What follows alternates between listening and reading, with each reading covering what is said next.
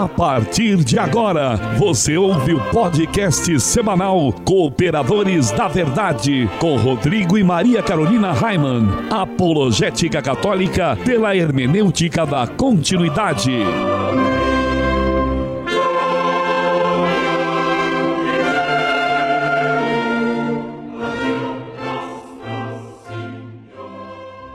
Olá, amigo ouvinte, paz e bem. Desde já agradecemos a sua audiência e pedimos a intercessão da Santíssima Virgem para que possamos conduzir o nosso podcast semanal segundo a vontade de nosso Senhor.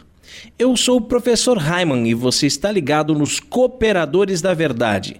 Apresenta este programa comigo a Maria Carolina Raiman, minha esposa. Tudo bem, Carol? Tudo ótimo, Raiman. Graças a Deus. Salve Maria Imaculada. Um grande abraço a todos que nos acompanham no site, nas redes sociais e nas diversas rádios que nos retransmitem.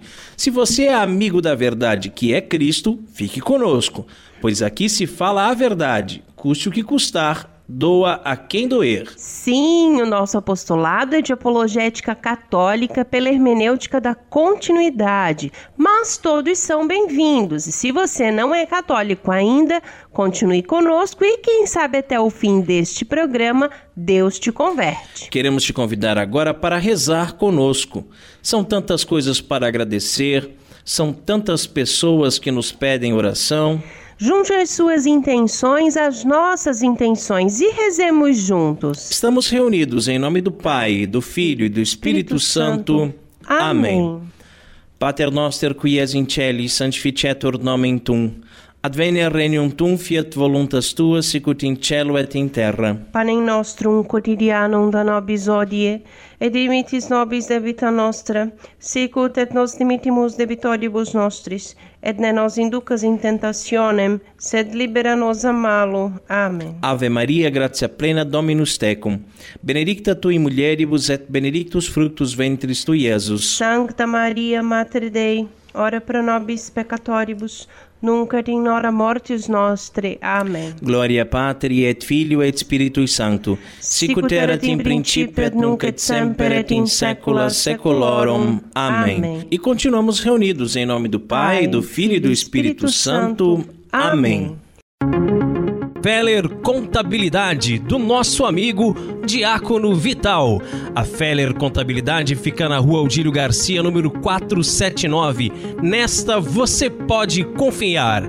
Atendimento de segunda a sexta-feira, das 8 ao meio-dia e das 13h30 às 17h30. Telefone 3346 2333. Feller Contabilidade arroba matrix.com.br. Em frente à Secretaria da Paróquia São Cristóvão de Itajaí, Santa Catarina.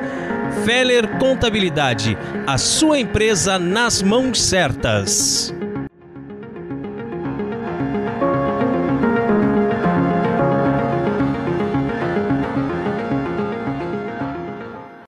E no quadro A Vida dos Santos, nós estamos estudando a vida dos santos franciscanos. É, no último programa nós falamos de Santo Tomás d'Anquidise.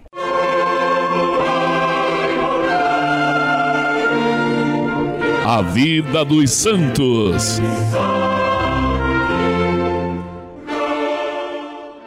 Carol, quem foi o santo franciscano escolhido para o programa de hoje? O santo de hoje é São Pedro Batista Blasques. Conta para o povo, então, Carol, um pouquinho sobre a vida de São Pedro Batista. Muito bem. Mártir no Japão, sacerdote da primeira ordem, foi canonizado por Pio IX no dia 8 de junho de 1862. Ele é filho de Pedro e Maria Blasques uma das mais nobres famílias de Castela. Pedro Baptista nasceu em 1545 no castelo de Santo Estevão, na diocese de Ávila, na Espanha. Feitos os estudos prévios na sua cidade natal, frequentou com aproveitamento a Universidade de Salamanca. contrariando os planos da família, ingressou na Ordem dos Frades Menores, onde três anos mais tarde professou no convento de Arenas. Após os estudos de filosofia e teologia, foi ordenado sacerdote. Passou então a lecionar filosofia e teologia e não tardou a ser nomeado superior de algumas comunidades. Em 1580, pediu e obteve autorização para ir ao México onde permaneceu três anos, dando um notável impulso à ordem franciscana com a fundação de várias casas. Em 1583, zarpou para as Filipinas e aí, na qualidade de superior dos frades menores, exerceu um fecundo ministério apostólico, suscitando a admiração dos religiosos pôs um especial interesse em proteger os indígenas das ambições dos poderosos. Em 1593, foi enviado ao Japão com cinco confrades. Durante o ano inteiro, viveu rodeado de sofrimentos e incompreensões, praticamente confinado numa choupana. Só depois lhe foi concedida a licença de pregar o Evangelho. Durante dois anos, pôde então desenvolver com os confrades uma intensa atividade apostólica. Fundou em Kyoto um convento para religiosos e dois hospitais para pobres e leprosos. Erigiu outras casas franciscanas em Osaka e Nagasaki e conseguiu que muita gente se convertesse parecia abrir-se para a cristandade japonesa uma era de prosperidade. Mas os espanhóis suscitaram muitos receios ao imperador Taikozama e levaram-no a ordenar a execução dos missionários e dos mais zelosos colaboradores japoneses. Daí o Edito de Proscrição dos Cristãos, publicado em 24 de julho de 1587. No entanto, a atividade missionária continuou e Taiko-sama pareceu esquecer-se do seu decreto. Mas ia seguindo com atenção os movimentos dos missionários por meio de espionagem. A ordem de prisão de São Pedro Baptista e outros religiosos e cristãos foi executada a 8 de dezembro de 1596. Até o fim desse mês, né, de dezembro, ele esteve na prisão de Meako. Antes de ser transferido para Nagasaki, onde viria a sofrer o martírio, foi exposto à zombaria dos pagãos através das ruas com os demais condenados depois de lhes terem amputado a orelha esquerda. Que horror, hein? É verdade. Idêntica exposição insultuosa sofreram também nas ruas de Osaka, Sakai e Fakata. Uma vez chegado a Nagasaki, a 5 de fevereiro de 1597, foi levado com 25 companheiros a uma colina, onde presenciou o martírio de todos. Antes de ser com os demais crucificado, ele dirigiu aos cristãos presentes uma exortação paternal e proferiu uma oração de perdão para os carrascos. Olha o exemplo é, de Jesus aí, né? É que perdoou aí os seus algozes. É. Ele também fez isso e ele tinha aí uns 52 anos nessa época, isso né? Isso mesmo, ele estava com 52 anos quando sofreu o martírio. É, mesmo com a orelha já amputada, né? Tendo sofrido vários sofrimentos, ele não abandonou a fé. Ele teve então um martírio heróico, né? Não só ele, mas todos esses confessores de Cristo, entre orações e cânticos de muita alegria que representam um aprofundamento da mensagem e da vida cristã. E é oferecido a Deus pela perseverança dos cristãos e por um novo reflorescimento da igreja no Japão. Estes heróis da fé são os protomártires do Japão. Eles foram canonizados por Pio IX em 8 de junho de 1862. São Pedro Batista Blasques, rogai, rogai por, por nós. nós. Livraria Católica Auxílio dos Cristãos artigos religiosos. A Livraria Auxílio dos Cristãos fica na Praça Governador Irineu Bornhausen, centro de Itajaí, no estacionamento da Igreja Matriz do Santíssimo Sacramento calendários, bíblias, livros, artigos litúrgicos, camisetas, cartões, presépios, crucifixos, imagens sacras, CDs, DVDs e muito mais. Telefone 3349-0692. 3349-0692. Livraria Auxílio dos Cristãos. 21 anos de tradição. E no quadro mais treteiro do nosso programa, hoje vamos falar sobre as tentações demoníacas.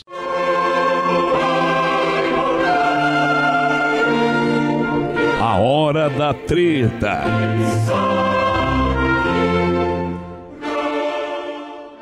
A luta contra a tentação. Amigo ouvinte, a missão de Satanás é fazer com que o homem perca a amizade com Deus e, com isso, a possibilidade de salvação. Saber como age para alcançar o seu intento é tão importante quanto conhecer o que diz a literatura a seu respeito. Do mesmo modo, compreender quais são os meios mais eficazes para se evitar os ataques demoníacos e restabelecer imediatamente a união com Deus, caso a perca, é bem mais produtivo que ater-se aos aspectos teóricos sobre este tema. Apesar de haver a possibilidade de a tentação ela ser potencializada pelos outros dois inimigos do homem, né, que é a carne e o mundo, ela pode ser desferida de maneira direta, então, pelo demônio. A tentação diabólica, lançada exclusivamente pela ação de Satanás e de seus demônios, se divide em três fases: antes, durante e depois. Então, para cada uma existe um modo de combate que a gente precisa exercitar, né? Na primeira fase, então, o antes, né? Nosso Senhor Jesus Cristo que nos ensinou: vigiai e orai para que não entreis em tentação. Como se vê, são dois momentos distintos: vigilância e oração.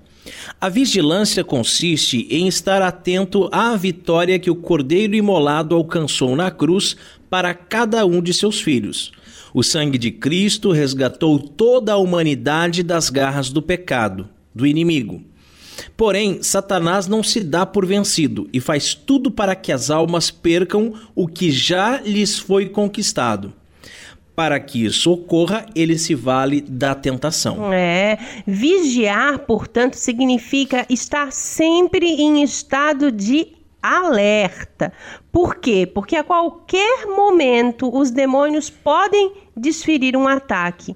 Né? Uma das formas é, de assim permanecer é fugindo das ocasiões de pecado, isso mesmo, guardar o olhar, a imaginação, evitar o passo que costuma desencadear o pecado, mudar os hábitos, né?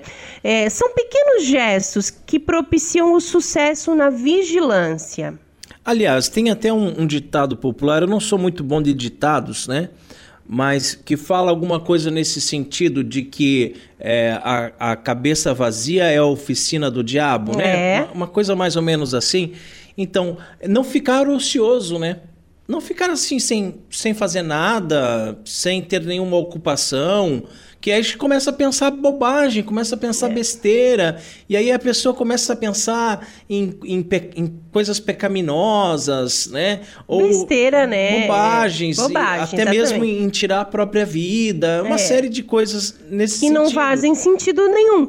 E é. assim, se a gente tem algum hábito na nossa vida que nos leva a, a, pelo menos ter aquela vontade, né, de fazer um, cometer um pecado, fazer uma, então que mude o nosso hábito. Muda o né? hábito. Muda, muda, muda o hábito. E, e aproveita esse tempo ocioso e vai rezar um terço. É. E, ah, já rezei um, reza mais um e reza outro, né? E outra coisa que é muito importante, que ajuda bastante né, a gente ficar é, continuamente atento, é o exame de consciência. Sem dúvida. Né? E esse exame de consciência ele tem que ser diário. A gente já falou em outros programas sobre isso, preferencialmente, amigo ouvinte, à noite, antes de dormir, né?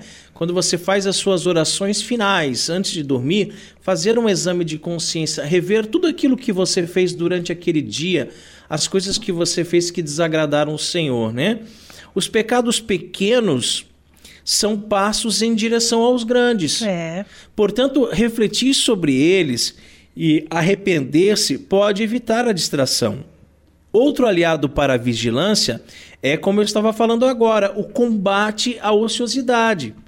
Pois, devido ao pecado original, o homem se tornou preguiçoso espiritualmente ele deve se assemelhar a um soldado no campo de batalha, atento às balas que vêm do campo inimigo. Assim não pode estar ocioso, mas sempre em pé, sempre alerta, né? Como dizem os escoteiros, sempre em posição de combate. É.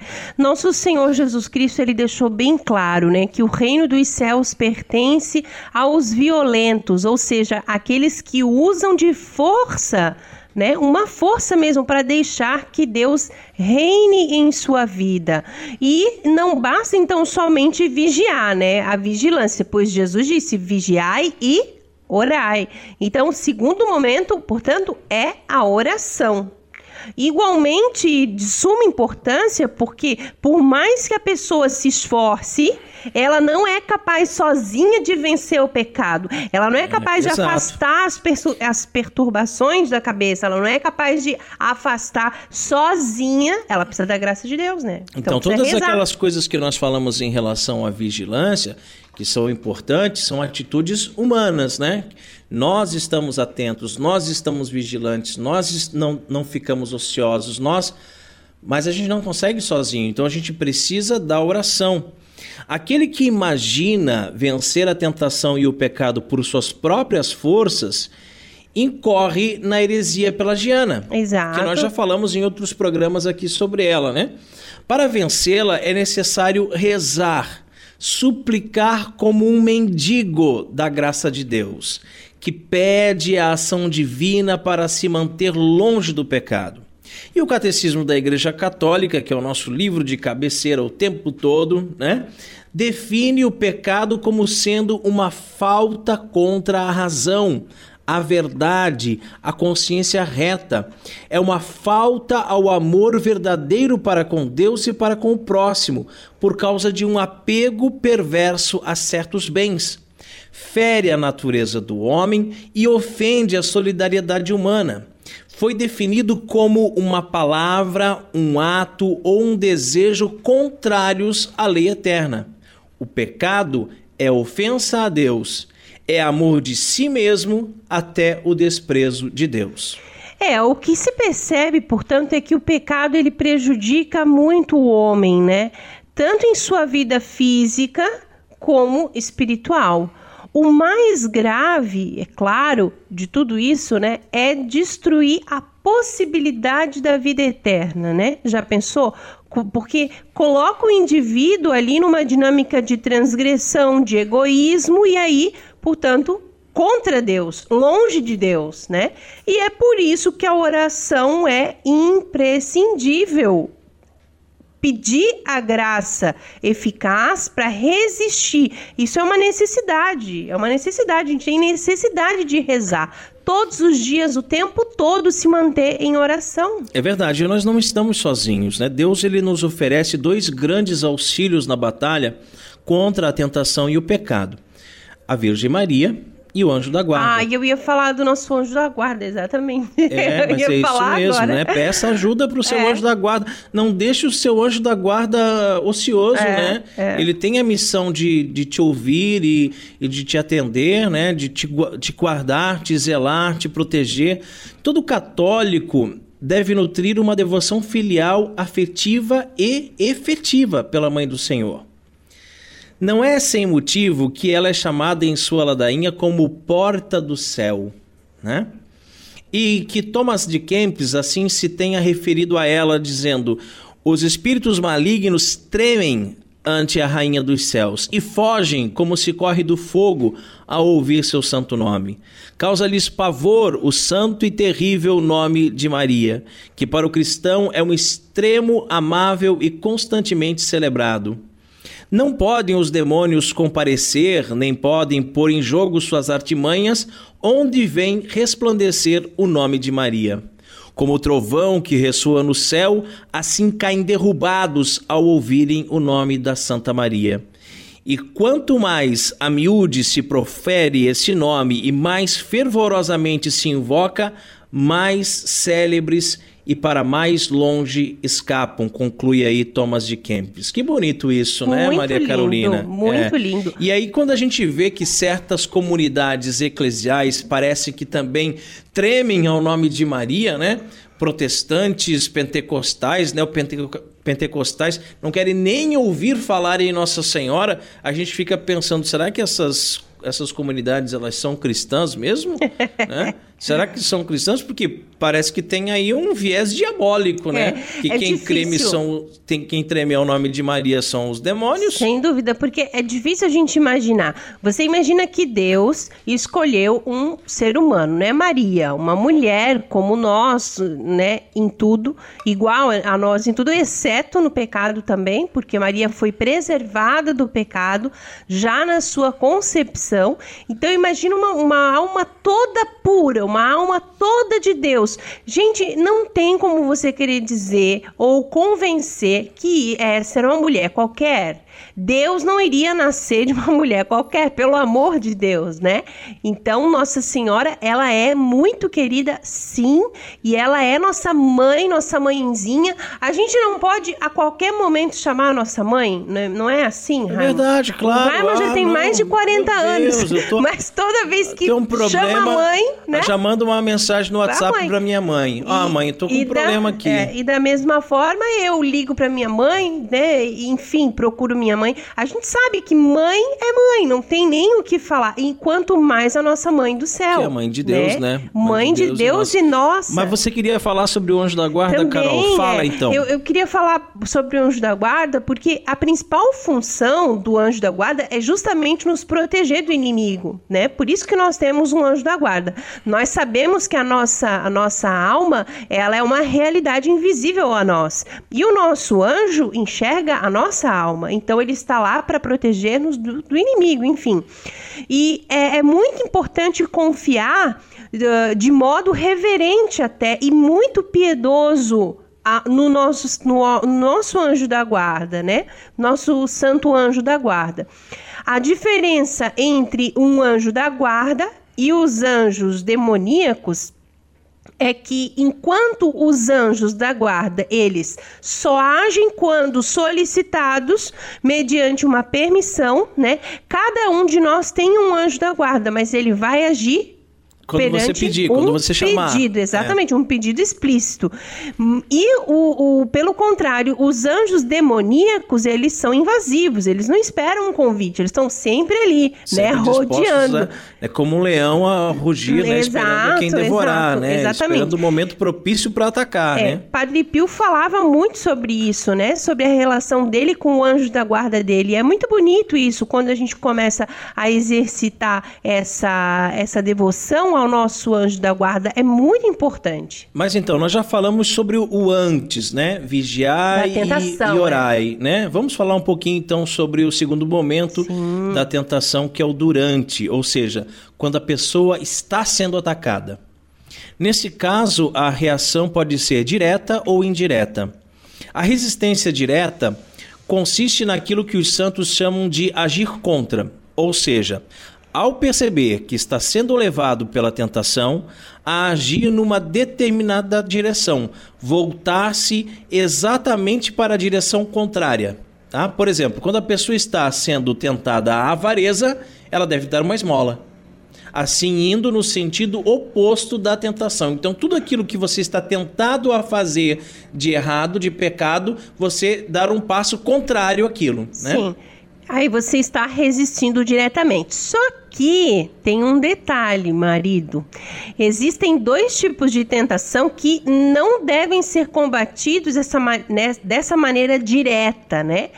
É, que são a luxúria e a dúvida da fé, porque elas estão em dois terrenos bastante escorregadios, né? Muito, muito, muito delicado. Os santos padres já alertavam para a imprudência de se enfrentar o demônio no caso da tentação carnal, pelo simples motivo de que ele tem do lado dele um poderoso aliado, que é o nosso corpo, né, a nossa carne.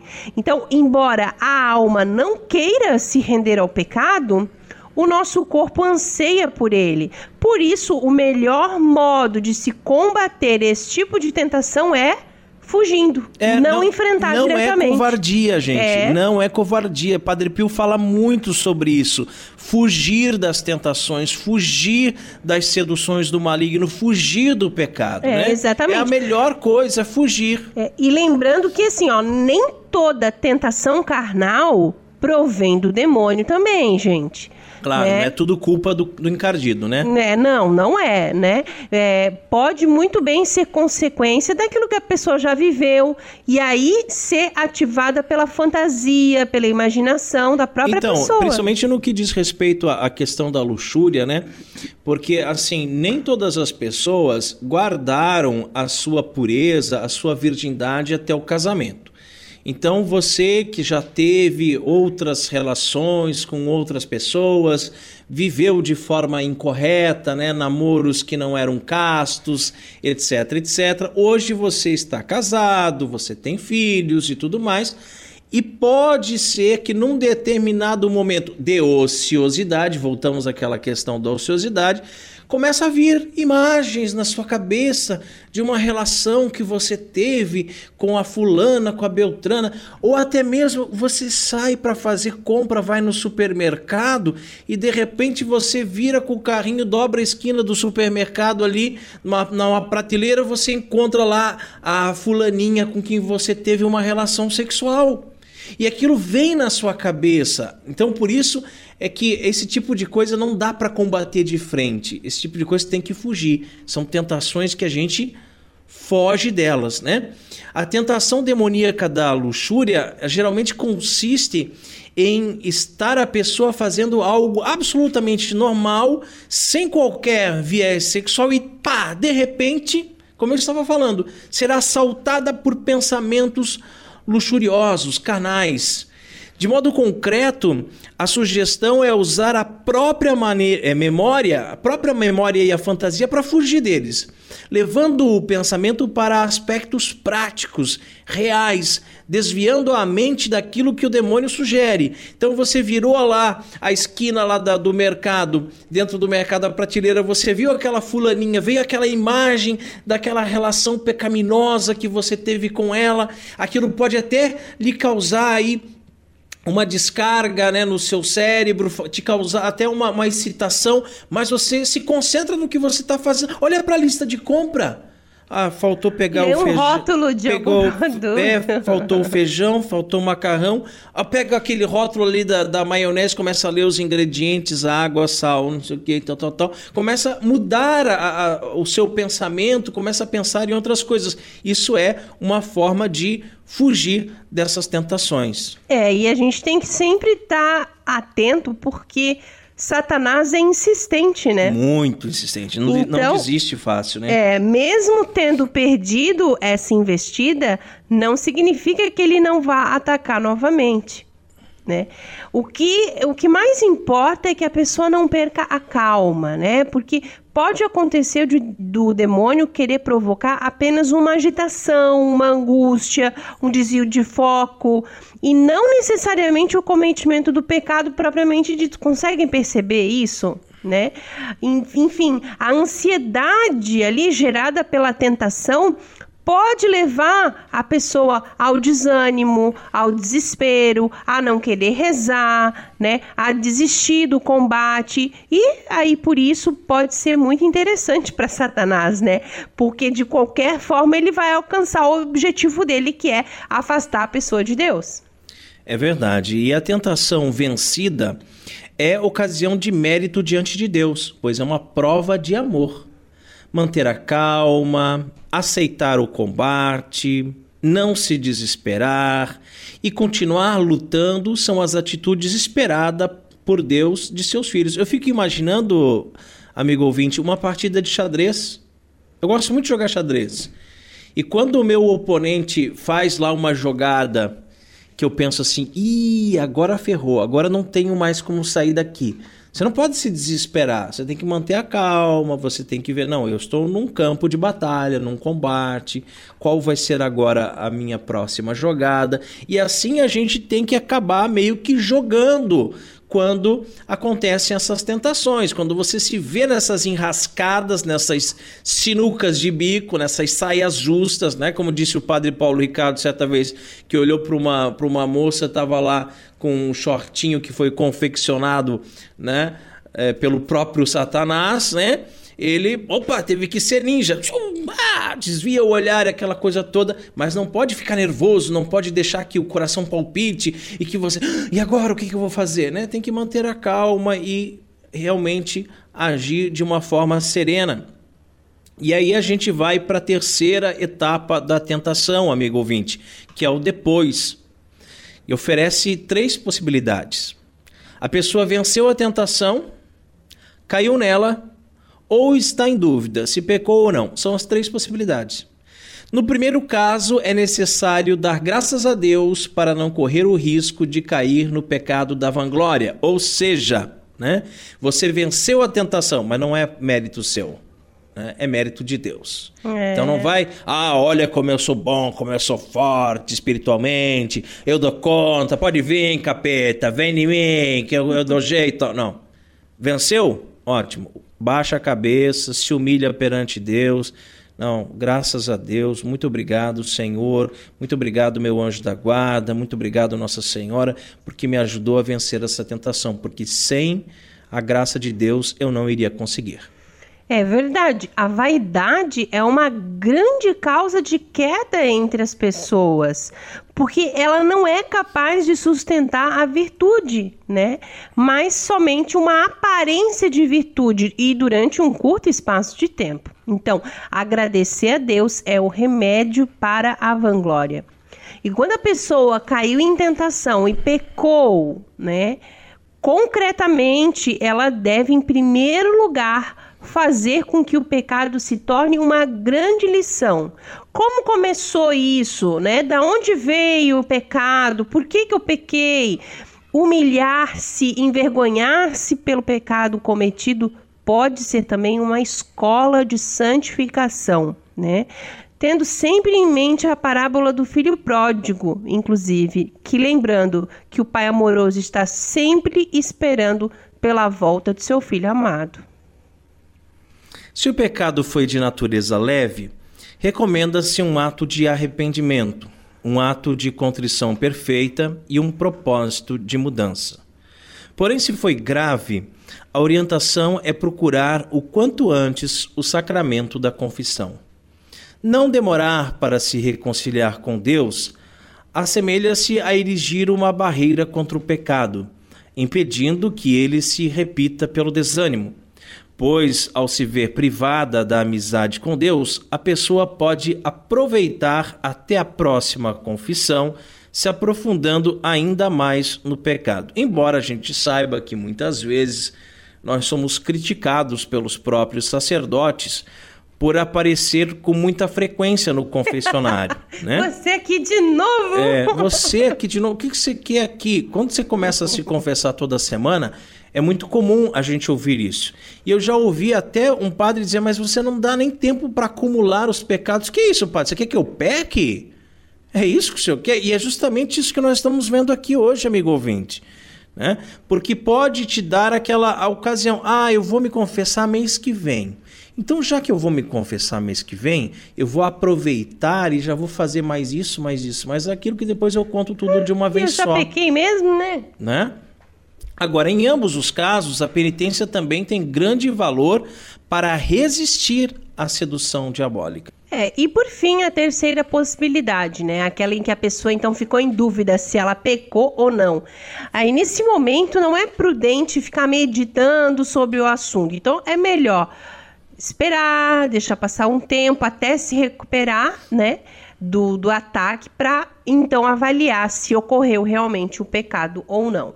No caso de a pessoa que se encontra em dúvida, é, ela ter o hábito de comungar diariamente, é recomendado então que ela peça orientação ao seu confessor ou seu diretor espiritual, porque existem dois tipos de pessoa, né? Aquelas propensas ao escrúpulo, a achar que tudo é pecado e aquelas com a consciência mais frouxa, né? Então, de achar que nada é pecado. Tem Verdade. os dois extremos, né? Uhum. É, essas pessoas que têm muito escrúpulo, elas devem ser orientadas a fazer um ato de contrição e comungar, já que se confessam com frequência, né? E as outras pessoas, Raimon, que têm a consciência mais frouxa? Então, essas que têm a consciência mais frouxa, que nós chamamos de pessoas laxas, né? É, cujas consciências são mais é, deformadas, digamos assim, devem ser orientadas a não comungarem, pois o impedimento pode servir como uma espécie de castigo. O confessor ou diretor espiritual, ao recomendar a confissão após a dúvida, poderá produzir nela uma maior consciência e visão moral dos próprios atos. É, além do diabo, o homem tem ainda outros dois inimigos, né, que nós falamos no início, são o mundo e a carne. Por meio deles, o demônio também executa o seu ofício, mas de maneira indireta, né? A própria vida que a pessoa leva é, potencializa ou não a ação da carne. E o ambiente em que ela está também favorece a ação do mundo. Né? A tentação é a artimanha mais importante utilizada pelo demônio na sua missão de perder as almas, mas não é a única porque ele conta ainda com a possessão e a obsessão, né? É, todavia, a possessão e a obsessão, elas não executam de maneira direta a intenção maior do demônio, né? Porque a tentação, sim, a tentação leva Uh, na tentação, o homem é levado a pecar e, consequentemente, se afastar de Deus. É, conhecer o modo como a carne e o mundo influenciam na perdição da humanidade é um tema muito importante. O mundo, da mesma forma que o demônio, é um inimigo externo do homem. Ele pode ser definido como a cultura pagã a serviço do anticristo que rodeia o homem. Ele leva o homem a crer que sua felicidade está nesse mundo e no que ele oferece. Claro, a filosofia do mundo qual é? Ela é composta de uma carnalidade imanente, né? Só temos o aqui e o agora. Eu quero ser feliz aqui, agora. O que importa é, é ser feliz, né, Raimon? claro, é ah, se, se me faz feliz é. não é pecado, né? e aí é. esse, esse pensamento, ele também se reflete em outras máximas, né? Aproveita enquanto você é jovem, né? Olha isso. É. A vida é para ser vivida, a vida é isso mesmo. Aproveite a vida, carpe diem diem. É, claro. Ah. E vai aproveitar a vida como, né? Frequentando todo tipo de baladas, de raves, né, de festas, usando todo tipo de drogas que lhe oferecerem, tendo relações sexuais com todo mundo, com homem, com mulher, com cabrito, com a própria mãe, com cadáver, é. com tudo que aparecer pela frente, Sim. né? Porque é. tem que aproveitar a vida, que, né? É, a vida é curta, né? né? Vamos aproveitar, vamos sentir todos é. os tipos de prazeres que a vida nos oferece. E aí, e aí o que acontece, Maria Carolina? É, na verdade, a, gente acaba se caindo no buraco, né? Indo pra ladeira abaixo, é. na verdade. Vai se afastando cada vez mais de Deus. Carimbando é. o passaporte para o inferno, Para o né? inferno, exatamente. Sem se dar conta muitas vezes, né? É. Porque essas pessoas acham que, ah, não, mas é tudo muito relativo, né? Na verdade, a verdade é relativa. Não, eu vou é deixar tudo... para me converter não. quando eu tiver bem velhinho. É, não. Aí eu vou começar a ir na missa e tal. E na volta de uma dessas baladas bate o carro e morre. É. Vai para onde? É, é, é, muito complicado, né? E na verdade, em muitos casos, essa filosofia do mundo aí que a gente está falando, ela não se apresenta de maneira explícita, né? Mas de um modo assim é, velado para que a pessoa, sem perceber, seja envolvida nela. É, e Não tem é uma mesmo? outra tática também da mundanidade, que é utilizar-se de gozações, Ah, claro. né, piadinhas, sarcasmos, é, como por exemplo quando o cristão católico devoto vira objeto de piada, de escárnio. Para combater esse inimigo externo, o primeiro passo é avivar a fé no amor de Deus. A felicidade, amigo ouvinte, está no céu e fixar o coração em Deus, meditando seriamente sobre o vazio do mundo, sobre a morte, sobre o fim último das coisas, pode ser realmente de grande valia para se combater o espírito mundano. É, e o respeito humano, hein, Raimon? Pois é, outra problemática, hein? É, e é uma Temos que expressão. lutar, né? Temos é, que lutar contra ele. Causa bastante confusão essa expressão, respeito humano, porque ainda mais nesses tempos de politicamente correto, né? Então, na linguagem ascética, cristã e clássica, respeito humano significa vergonha de Deus por deferência ao ser humano. Ou seja, quando a pessoa está num ambiente anticristão, num ambiente pagão, não manifesta sua fé, não a defende por vergonha ou por medo de não ser bem aceito, enfim. Isso é, É. respeito humano. Parece que tem vergonha de Deus, né? Parece que tem vergonha de ser cristão. Você sai para almoçar, para jantar com seus amigos, e aí quando chega lá a comida, você devora a comida sem nem ter feito ao menos o sinal da cruz, quanto mais uma oração de agradecimento. Mas Todos os dias na sua casa, você ora, você reza, você agradece o alimento. Por que que naquela situação você não fez? Respeito humano. Maldito respeito humano. É, e né? quantas oportunidades a gente perde, né, de evangelizar Perde, por perde. conta disso, né, de falar com, com até mesmo familiares, né, que estão mais próximos de nós. Isso. A gente perde Às oportunidade vezes num grupinho por causa do trabalho, você percebe lá que tem dois, três descendo o cacete na igreja católica, É. falando mal do Santo Padre o Papa, falando mal de Nossa Senhora, dos santos e não sei o quê, e você baixa a cabeça, fica bem quietinho, finge que não é com você, finge que você não ouviu, né? E um outro inimigo, Maria Carolina, ainda mais potente que o diabo e o mundo, é a chamada carne. Ah, sem dúvida. A teologia espiritual explica que ela é a tendência de todo homem para o pecado e é proveniente do pecado original. Tanto a mundanidade como a concupiscência carnal são consequências das ações indiretas do demônio. Já os pecados da carne são ações diretas do demônio, potencializadas pelo pecado original e pelos próprios pecados da pessoa. É, e a tendência carnal, ela se manifesta de duas formas concretas, né? Resumidas numa só frase. Foge da dor, busca o prazer. Essa é a lei da carne. É, e é a mais grave das duas, né? É a busca do prazer. Ela nasce da confusão do homem em confundir, né? Também a felicidade com o prazer. Tem muito disso. Que fique claro, a felicidade vem da alma e o prazer vem do corpo. O homem quer ser feliz. E por isso ele peca, porque ele procura a felicidade onde ela, Ela não, não está vai ser encontrada. definitivamente ela não está lá. Não tá lá. está, né? Então, a a felicidade não está no prazer. A felicidade, é, muito pelo contrário, enfim, basta observar que a maioria dos prazeres é seguida de uma grande tristeza. Porque, Profunda tristeza. porque o corpo né? ele não dá conta de sustentar a demanda de felicidade da alma. É, e a busca do prazer está presente no homem porque ela é uma criação divina. Foi Deus quem criou o prazer, não foi o demônio, gente. É. Foi Deus. Demônio não tem poder criativo. Deus criou o corpo que, para ser sustentado, precisa ingerir alimentos, né? E nos dá muito prazer comer, né? A gente não faz como São Francisco de Assis que colocava cinzas lá na, na comida, né? É. A gente come, come coisas saborosas, come com prazer, né? Criou também o homem e mulher que para reproduzirem-se precisam manter relações sexuais e que são muito prazerosas, né? Ora, tanto o comer quanto o sexo são lícitos e queridos por Deus.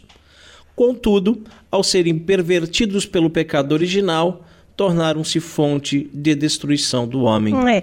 Caso a busca pelo prazer ela não tivesse sido distorcida, né, pelo pecado original, as realidades que são boas, né, em si mesmas elas são boas, seriam sim trampolins para louvar e agradecer a Deus. No entanto, houve então aí a distorção, né? E o homem, para satisfazer-se, vira as costas para Deus e aí passa a tratar os prazeres como se fossem os verdadeiros deuses e fontes da felicidade. Assim, no coração da vitalidade humana está também uma tendência para a destruição e para a morte. É, combater a concupiscência é tarefa árdua, mas não impossível. O padre Antônio Royo Marim, em sua já muitas vezes citadas aqui no nosso programa, sua obra La Teologia de la Perfección Cristiana, apresenta dez remédios para essa missão. Nós vamos falar aqui quais são esses remédios, amigo ouvinte. O número um é a mortificação. Mortificar-se nas coisas lícitas, renunciando a prazeres honestos a fim de ter forças para renunciar aos ilícitos, né?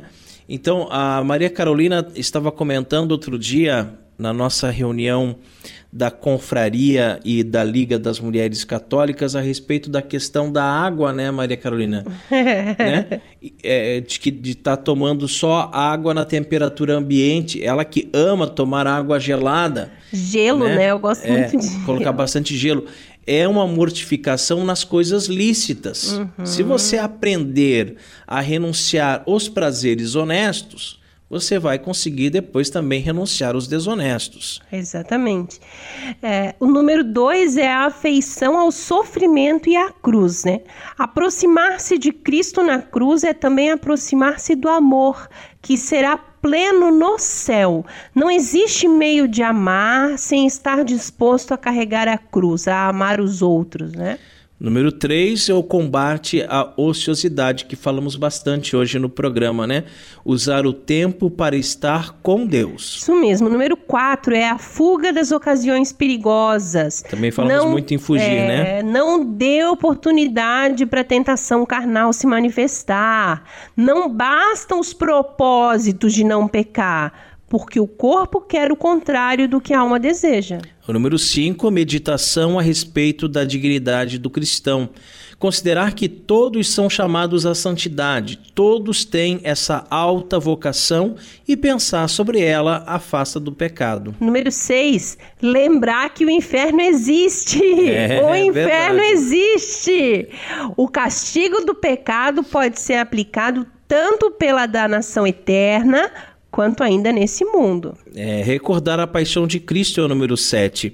Olhando o amor com que Jesus amou a humanidade, doando-se inteiramente para salvá-la, faz com que haja uma maior resistência ao pecado. É, o número 8, o remédio número 8 é orar de modo humilde e perseverante. Para combater o pecado é preciso contar com a ajuda da graça eficaz. Já falamos bastante sobre isso também, né? Isso. O pedido amoroso a Deus através da oração é fundamental para que a carne seja vencida. O número 9 é a devoção terna e amorosa pela Virgem Maria. Ela foi dada à humanidade como auxílio na luta contra o pecado. No dia em que o pecado instalou-se no mundo, ela foi profetizada por Deus. Maria Castíssima, Puríssima e Santíssima nos ajuda no combate. Olha, anota aí o número 10 a frequência nos sacramentos, especialmente o da confissão e da Eucaristia. Confissão e Eucaristia frequente são a nossa escola de santidade, elas são importantíssimas para a verdadeira conversão. O sistema de salvação que vem pelos sacramentos foi dado por Deus para essa batalha, né? É verdade. E agora queremos falar também sobre o segundo aspecto do combate da carne, depois desses dez remédios aí do padre Antônio Royo Marim. É, fugir da dor. Né? Fugir da dor. Nós falamos bastante sobre. Buscar o prazer. Buscar o prazer. Agora, fugir da dor. Isso. Impede que a pessoa se santifique. Sim. Né? É mais grave ela buscar o prazer, mas ela é? fugir da dor, ela também não vai se não, não vai, vai ser, santa, santa, não vai chegar lá. Né? Pode até se salvar, mas passará um, um tempo no purgatório. Pois é necessária a penitência para reparar os pecados cometidos. O sofrimento é algo importante para o homem, né? Então é melhor que a gente sofra aqui, que a gente faça penitências aqui, e quem foge da dor não consegue entender isso, não é verdade? Mas é melhor que a gente sofra aqui do que sofrer, de, sofrer depois lá no purgatório. Né? E aí nós vamos ver alguns pontos que são de necessidade realmente para, para o homem e que devem ser recordados. O primeiro ponto, o sofrimento expia os pecados são atos de mérito diante de Jesus. É o segundo é um exercício de submeter a carne ao espírito, né? Por causa do pecado original, quem manda no homem é a carne e não é o espírito, né? Tá ao contrário aí. Por isso que é preciso domar a carne, colocar limites a ela. É. O número 3, desapegar-se das coisas mundanas as quais impedem que o homem ame a Deus sobre todas as coisas. Sabe, na medida que a gente vai falando sobre esses pontos, eu fico pensando nessas comunidades eclesiais, né? Número um, o, o sofrimento. Pare de sofrer. Então, eles não querem que a gente sofra. Né? É. Eles querem que a gente fuja da dor. Da dor, exato. Né? É. Depois, desapegar-se das coisas mundanas. Não. Faça sua oferta na fogueira santa de Israel e ganhe um carro novo, é, uma Deus casa. Deus vai te honrar, né? Deus vai te honrar, vai, né? É. Vai. Meu Deus do céu, o que, que é, é isso? Bem né? isso. Na verdade, então, o número 4, ele fala que a penitência purifica e torna o homem mais belo. O objetivo do homem é deixar a sua alma cada vez mais bonita, né? E essa é realmente a beleza que importa, a beleza espiritual. O número 5, a penitência ajuda a alcançar graças diante de Deus.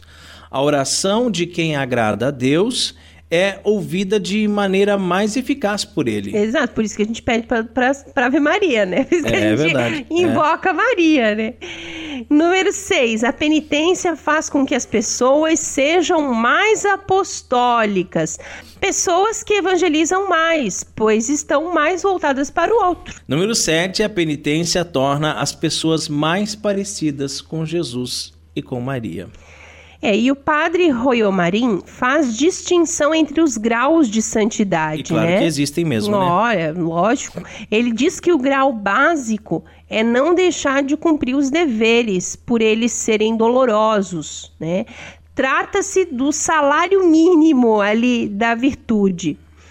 O segundo é a aceitação resignada dos sofrimentos que Deus permite, oferecendo-os como ato de amor. Então, sofrer e oferecer a Deus aquilo tudo, aceitar, né? E sofrer e oferecer a Deus. Em terceiro é a mortificação voluntária, você buscar se privar de alguma coisa que, que vai te fazer bem, né? Você vai estar se mortificando voluntariamente. O quarto grau encontra-se somente nos grandes santos, né? É, porque eles prefer, preferiram a dor do que o prazer, sempre, né? Os grandes santos preferem a dor do que o prazer. O quinto grau de santidade é aquele perfeito. É quando a pessoa se oferece mesmo como vítima de expiação, aceitando os sofrimentos mais terríveis, mais dolorosos para agradar a Deus. É, amigo ouvinte, todos os homens são chamados à santidade. Desse modo, os graus relacionados a ela devem ser aspirados por todos. Todos. Né? Não é, ah, não, até o primeiro grau eu acho que dá para mim, o segundo, e o segundo já não dá mais, né? Tem que ser aspirados por todos. Começando, claro, pelos primeiros, é possível almejar chegar ao último e mais perfeito, assemelhando-se aos grandes santos e santas da igreja. É isso aí. E lembre se sempre: vigiar e orar, se confessar e comungar.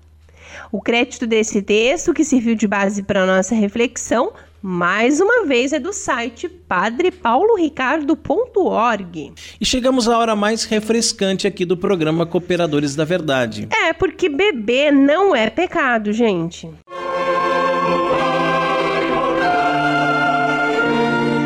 Catolicismo e cerveja.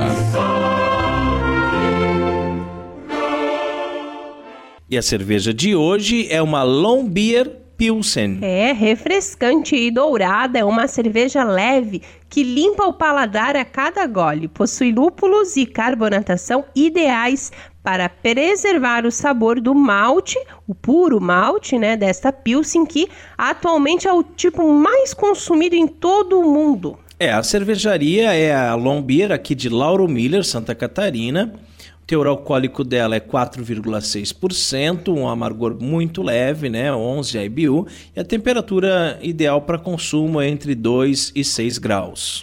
Harmoniza com pratos diversos de petiscos, salgadinhos e a, preparados com temperos como churrasco, feijoada, carreteiro e paeja. Adjuntorum nostro in nomine Domini. Qui fecit eterno. Dominus vobiscum. Et com spiritu tuo. Oremos.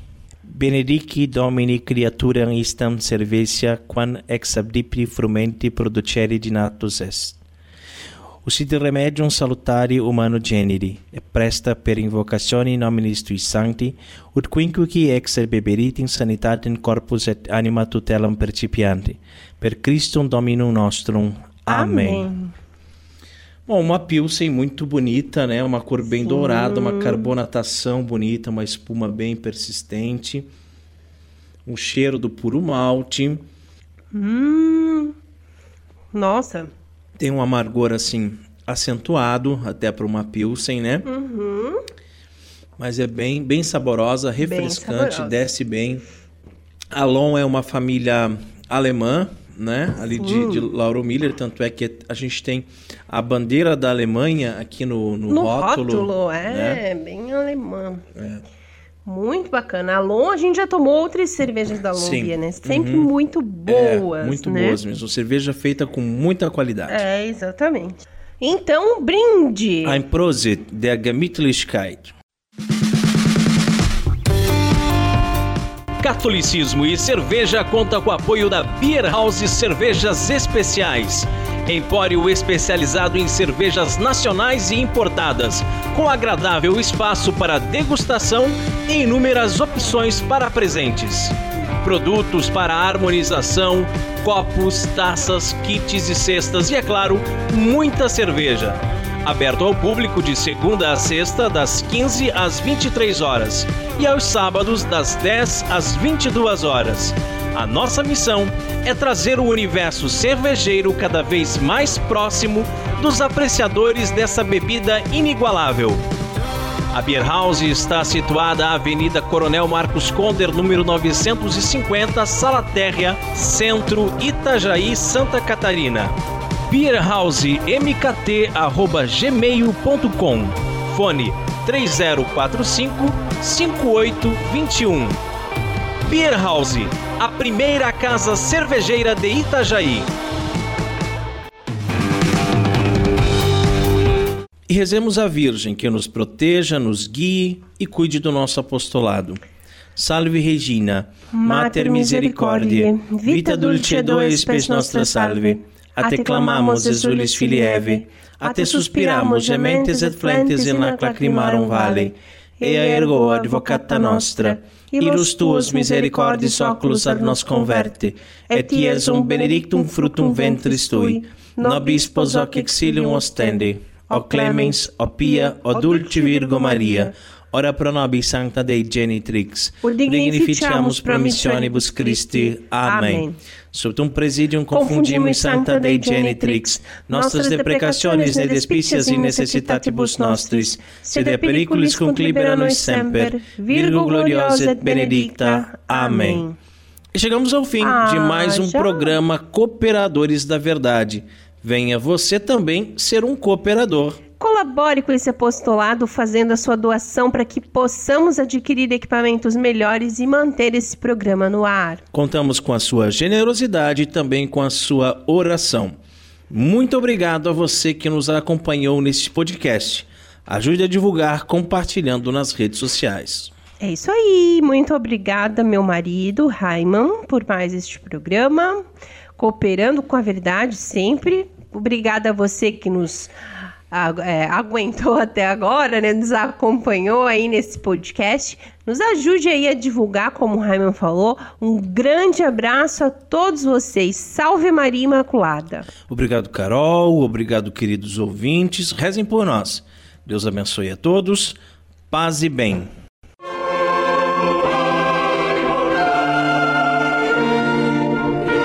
Você ouviu Cooperadores da Verdade com Rodrigo e Maria Carolina Raiman. Apologética Católica pela hermenêutica da continuidade.